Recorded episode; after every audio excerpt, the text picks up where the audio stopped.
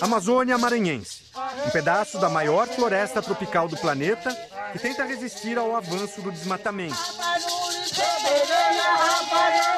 Defendida pelo povo que vive aqui há centenas de anos.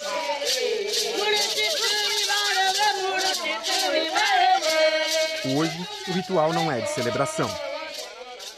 As músicas e a dança são, na verdade, um pedido de socorro.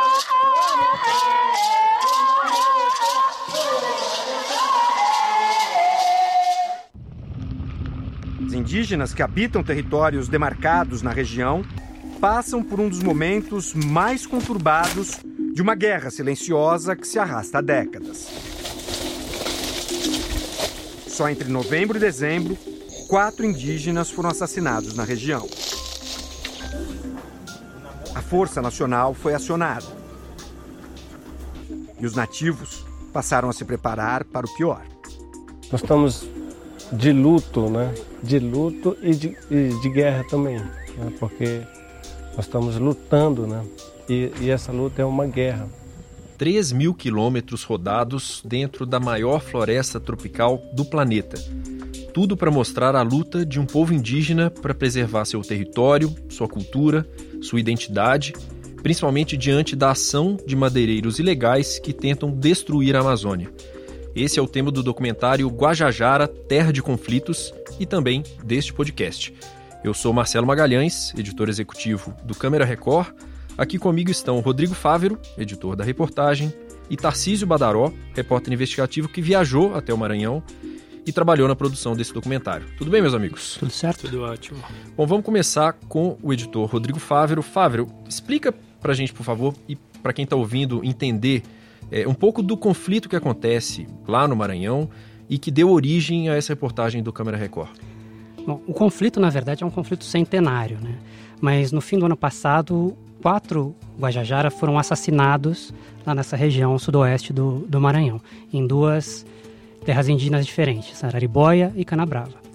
É, e aí, o número grande de assassinatos num período tão curto de tempo chamou a nossa atenção e a gente foi até lá para ver contexto dessas mortes, o que, que aconteceu e como é que estava a tensão nesse, nesse momento, depois que tudo isso veio à tona e, e essas, e essas brigas continuam por lá.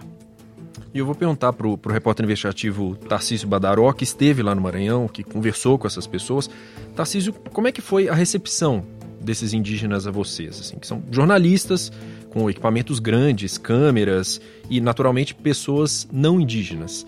É, houve alguma desconfiança, alguma resistência por parte desses indígenas à nossa equipe? Sim, principalmente no início há essa situação de desconfiança, né? É, são esse, esse grupo de indígenas está numa situação de vulnerabilidade muito grande, né? Então é natural, eles vivem esse clima de tensão e esse receio constantemente. Obviamente a gente não chegou do nada, né? A gente chegou com uma um contato com um guia de uma liderança local que foi responsável por abrir as primeiras portas. Ainda assim, a gente teve bastante dificuldade nesses primeiros contatos. Depois, com o passar do tempo, a coisa flui um pouco melhor. Né? E é realmente um, um ambiente de tensão constante, especialmente entre os indígenas, que são os donos daquelas terras, e os madeireiros que é, agem ilegalmente para tentar tirar a madeira, destruir aquela parte daquele território. E o Romeu Piccoli, que é o repórter que viajou com o Tarcísio lá para o Maranhão, ele, abre parênteses, está muito melhor do que nós três. O Romeu está de férias, na praia, de frente para o mar, mas ele deixou um depoimento gravado é, para a gente justamente sobre as impressões, e muito parecido com isso que o Tarcísio acabou de falar para a gente, essa primeira impressão que ele teve ao se aproximar do território Guajajara. Vamos ouvir o Romeu. A gente percebeu desde o momento em que nós chegamos até o momento em que nós saímos é que a região está muito tensa. Existe um conflito entre madeireiros e indígenas. Os madeireiros invadem realmente a terra, a, a terra indígena. É, é o poder econômico ali. Eles entram. Por outro lado, os indígenas se armaram e aí você tem conflito, e é conflito armado, né? E nessa aldeia, quando existe, até hoje existem boatos, quando morreu, por exemplo, o Paulo Paulino, que é, que é aquele guardião da floresta, é, começaram a surgir boatos de que haveria uma nova invasão, essa aldeia, ela, ela vira uma aldeia fantasma quando, quando tem um boato deles, desses. É, as pessoas saem das suas casas, os indígenas saem das suas casas, a maior parte, ou vai para outra aldeia, ou vai para a cidade, ou se esconde no mato. Quando a gente chegou na terra indígena Canabrava, que é uma, é uma região que está com, com, a, com a Força Nacional, justamente por conta dessa tensão, é, nós chegamos, é, nós não estávamos com carro com, com logotipo da Record, nós entramos na, na, primeira aldeia procurando um contato nosso, né, que, que, que seria, esse contato não estava lá, os próprios indígenas acionaram a Força Nacional, porque nós éramos em três, né? A gente tomou uma batida da, da, Força Nacional, eles nos revistaram até, até que eles viram as câmeras, enfim, que a gente explicou tal, mas foi tenso, assim, foi a nossa chegada, foi nosso. Batemos na porta já com, com mão para cabeça, assim, então é um reflexo do que do que está acontecendo lá. Bom, é o material que eles trouxeram de lá realmente mostra muito isso que o Romeu falou, mas acho que vale só a gente separar algumas coisas. A gente foi a duas terras indígenas, é, Araribóia e Canabrava, e nas duas existem situações diferentes. Né? Em Araribóia tem muito a questão dos guardiões da floresta, que são grupos de indígenas que protegem a floresta, apreendem caminhões de madeireiros, é, material que os madeireiros usam para cortar as árvores e as próprias árvores quando já estão cortadas. E em Canabrava é um outro problema, um problema que passa a, a BR lá e tudo mais. É, os guardiões, inclusive, existem em outras terras indígenas, né, Tarcísio? Existem mais quatro terras indígenas lá. Sim, né? sim, pelo menos outras quatro, né? O governador, logo ao lado da Araribóia, tem a Caru, a Capó, eles, eles têm em outros lugares. Acaba que a da Araribóia ficou mais conhecida principalmente pela figura do Paulo Paulino, né? Principalmente após a morte dele, mas há em outras terras indígenas. Sim, e, e pelo que a gente percebeu também, o momento de tensão é maior em Araribóia, até por causa da morte e por causa das invasões que cresceram muito nesse último ano, como a gente conseguiu ver em dados de satélite e tudo mais. E Tarcísio, é, além de toda essa tensão que, que fica evidente tanto no, no, no, seu relato do Rodrigo Fávero, do Romeu Piccoli, é, além disso, é, tem uma questão é, de logística muito complicada para fazer esse tipo de reportagem, né? É, são, são locais de difícil acesso, estradas complicadas. Conta pra gente um pouco desse bastidor de como é que foi chegar até essas terras indígenas. Sim, é bastante complicado. A gente conviveu com o agravante de ir num período de chuvas, né?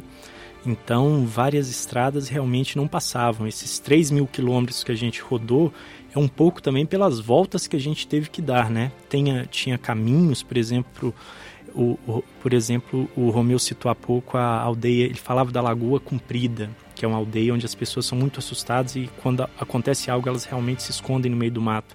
É uma aldeia muito central na terra indígena Araribóia que a gente não conseguia chegar pelo caminho normal. A gente teve que adiar por três vezes. Há uma outra aldeia que a gente visitou, que é Genipapo, que é no extremo norte da, da terra indígena Araribóia, próximo ao ponto mais grave de extração ilegal de madeira.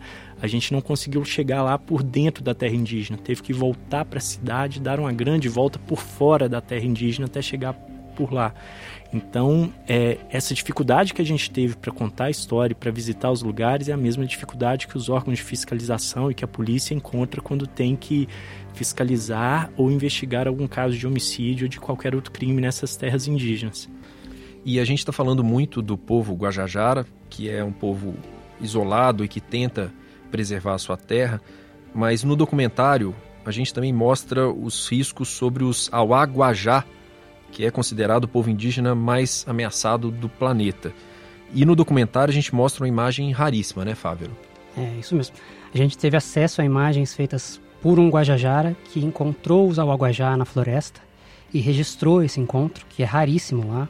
Praticamente nunca acontece. O próprio documentarista fala que nunca tinha acontecido isso ele tem cerca de 30 anos, 25, 30 anos, falou que nunca tinha visto, já tinha ouvido falar, mas nunca tinha visto. Ele viu, conseguiu registrar isso em imagens, a gente mostra isso no documentário. Realmente é uma imagem muito legal, muito impressionante, porque você vê que são indígenas bem, é, como posso falar do passado, são indígenas que mantêm as tradições, andam pelados, é, eles são nômades, a gente pode descobrir também ouvindo outras pessoas que são especialistas nesse tipo de, de, de indígena. Então, realmente é, é um registro raríssimo que, que enriqueceu muito o nosso documentário. E que reforça essa, essa questão de que é, esses grupos indígenas eles estão ali num território que é deles, com os hábitos que são deles, com as tradições e costumes que são deles e, e, e que são muito diferentes dos não indígenas. Sim. E, e, o Romeu Piccoli deixou também mais um depoimento para a gente, em que ele fala justamente desse choque de cultura que ele percebeu ao pisar lá nas terras indígenas do Maranhão. É, vamos ouvir mais esse trechinho do Romeu Piccoli. Eu não tenho dúvidas de que o choque cultural é um dos motivos desse conflito, dessa tensão. É, indígenas e não indígenas estão muito próximos. Em, em Araribóia, principalmente por causa da invasão dos madeireiros e da proximidade dos vilarejos de não indígenas às aldeias indígenas.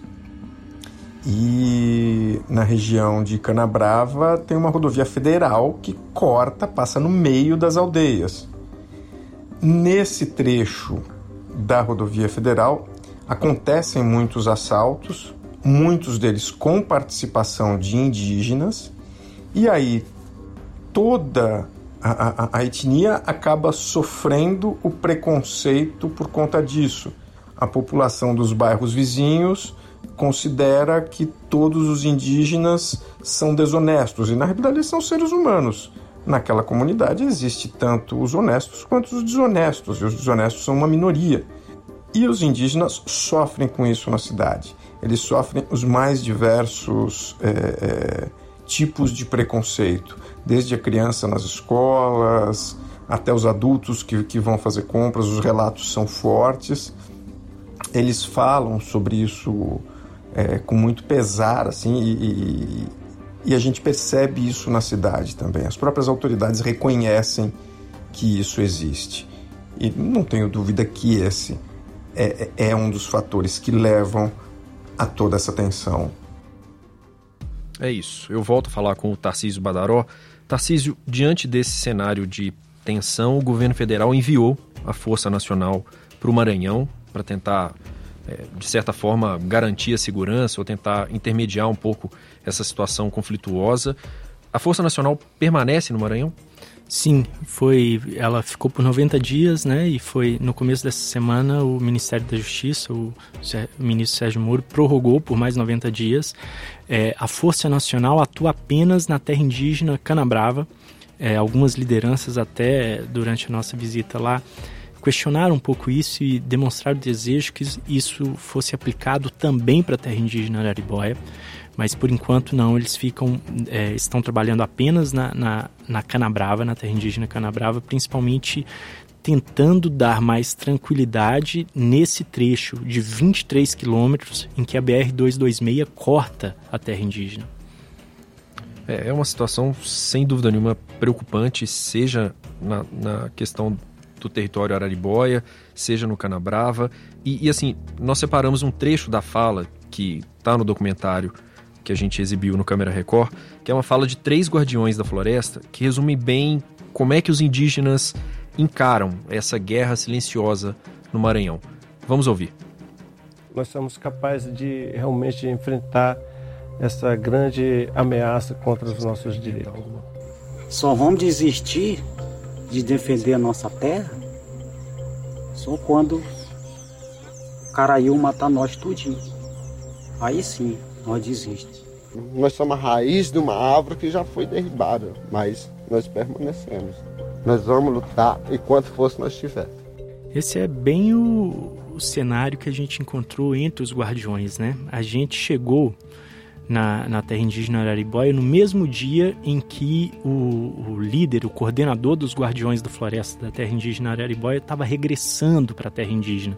O Olímpio Guajajara, é, após a morte do Paulino, ele e outros dois guardiões foram retirados da terra indígena por um programa do, do governo do estado de proteção a, a lideranças de direitos humanos por conta dos riscos que eles viviam. A gente chegou exatamente no dia que ele estava regressando e os nossos primeiros dias lá foram acompanhando as reuniões dos guardiões da floresta, que foram os guardiões de várias regiões, são nove regiões dentro da Araribóia, foram receber o Olímpio e se reuniram para decidir o futuro, o rumo dos guardiões a partir de então. Então, é, e conversando com vários deles de diferentes lugares do, da terra indígena Araribóia, esse era o, o clima que a gente sempre ouvia. O, um trauma muito grande pelo que aconteceu, mas uma disposição ainda maior de seguir nesse trabalho que os guardiões fazem, é, obviamente, talvez repensando um pouco e mudando algumas atitudes para tomar mais cuidado nessa situação de conflito. É, eu acho que que resume bem é isso. Eles têm medo, mas muita vontade de lutar. Então isso resume muito do que a gente viu lá. E nós do Câmera Record vamos continuar acompanhando essa tensão na Amazônia Maranhense. Fica aqui o convite para quem não pôde assistir o documentário Guajajara Terra de Conflitos no domingo 15 de março que passou. A íntegra está disponível na plataforma Play Plus. É só acessar playplus.com. Lá você encontra a íntegra de todos os documentários do Câmera Record. Eu agradeço aqui ao editor Rodrigo Fávero, ao repórter Tarcísio Badaró e obrigado a todos vocês que acompanharam esse podcast. Até uma próxima. Tchau.